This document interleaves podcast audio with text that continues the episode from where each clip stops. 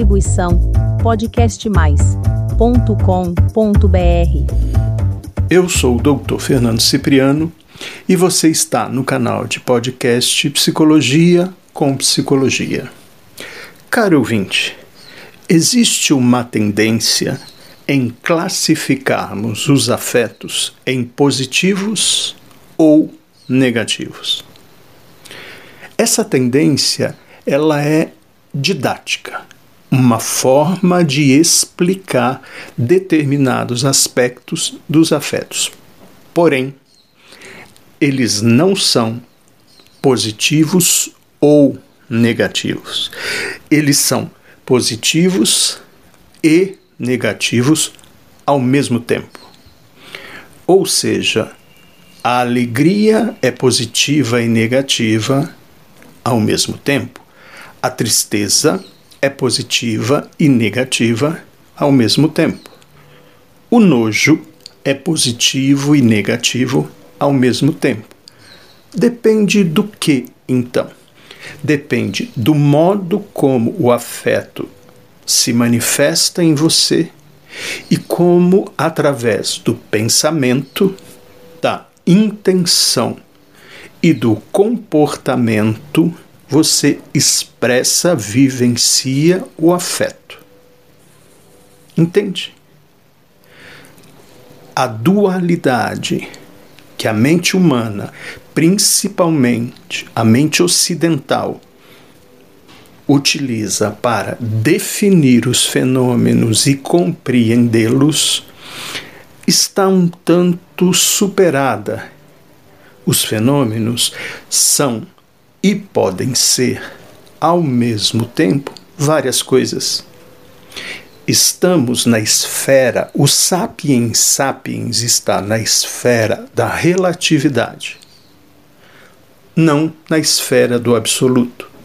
Então faz parte da condição humana a dualidade e a definição dos fenômenos no sentido de que se é uma coisa, não é a outra coisa. Tem até um, um, dito popular que é bacana: uma coisa é uma coisa, outra coisa é outra coisa. No caso dos afetos, uma coisa é a outra coisa e a outra coisa é uma coisa. Depende de como você expressa a reação que é afetiva, uma reação que faz parte da natureza humana. Então, o afeto ele não é positivo ou negativo, ele é. Porque faz parte da natureza humana. E porque estamos separados do ambiente, somos uma singularidade. E reagimos a essa separação Portanto, qualificamos essa reação. Essa qualificação são os afetos.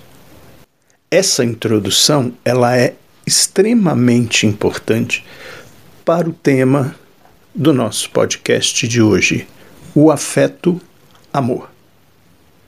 Há muitas ilusões e muitos equívocos sobre esse afeto.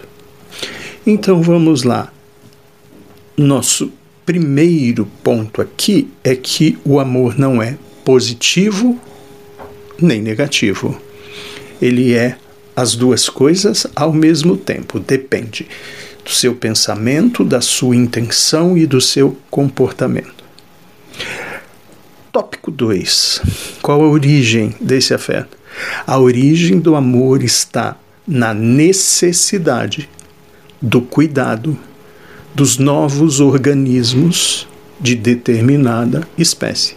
Ou seja, uma espécie, para continuar na existência, precisa que adultos cuidem dos filhotes, dos novatos, das crianças, para que a sobrevivência desses organismos seja garantida. Então, o amor refere-se à necessidade do cuidado dos novos para a sobrevivência da espécie. Os novos nascem desprovidos de uma série de recursos absolutamente fundamentais para continuarem vivos. Dessa forma, nesse cuidado, nessa ligação, nesse vínculo, o adulto garante o cuidado e permanece cuidando do novato. O cuidado, portanto, faz parte da natureza humana como uma identidade do indivíduo, do eu, para com os outros. E é muito curioso porque aqui entra um terceiro aspecto do amor. O amor, ele é transcendente. O amor é para o outro uma qualidade do afeto amor é possibilitar aos sapiens sapiens o auto-sacrifício, ou seja, a certeza de que a vida da prole é mais importante do que a própria vida. O sapiens sapiens é autocentrado, autorreativo e vive num delírio distorcido em relação a si e ao ambiente no afeto-amor, na relação com a prole, há uma alteração dessa perspectiva. E o Sapiens Sapiens, então, possui a experiência, a vivência da importância do outro e da ação descentrada, ou seja, dirigida para o bem-estar do outro. Mais uma característica o amor dos pais para os filhos e vice-versa, e aqui eu estou incluindo as mães, obviamente, e filhas, é incondicional.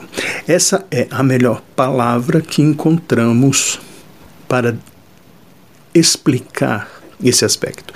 Incondicional significa que esse tipo de amor não sofre a ação do tempo.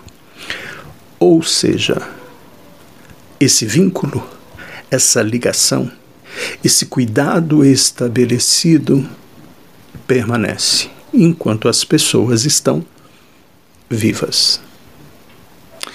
Mais um item. O cuidado proporciona a crença ao novato de que ele é importante, de que ele é único, de que ele é amado. E o novato precisa dessa crença para formar a própria identidade, o próprio eu, de forma positiva, de forma construtiva, de forma afirmativa.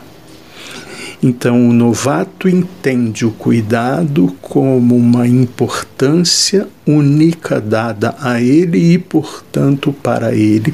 Se ele assim o sentir, a vida vale a pena. Mas ele precisa sentir. E aqui há mais uma complicação, obviamente. Nem sempre o novato sente o amor que é lhe oferecido. Mas isso é uma outra história. Ficamos por aqui, caro ouvinte. Há outros tópicos, outros aspectos sobre o amor. Continuaremos nos próximos podcasts. Você já fez a sua inscrição no canal? Até o próximo podcast.